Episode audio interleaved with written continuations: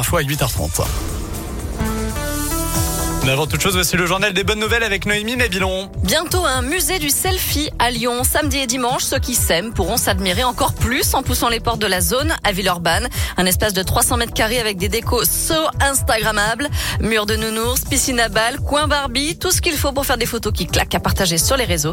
Attention, la réservation est conseillée. On connaît la liste des 26 jeunes joueurs retenus en équipe de France de rugby pour le tournoi des 6 nations des moins de 20 ans. Euh, parmi eux, Antonin Corso qui joue à Oyonnax et les Clermontois Robin Couly et Thomas Duchesne. Les Bleus affronteront l'Irlande samedi à Aix-en-Provence pour la première rencontre du tournoi.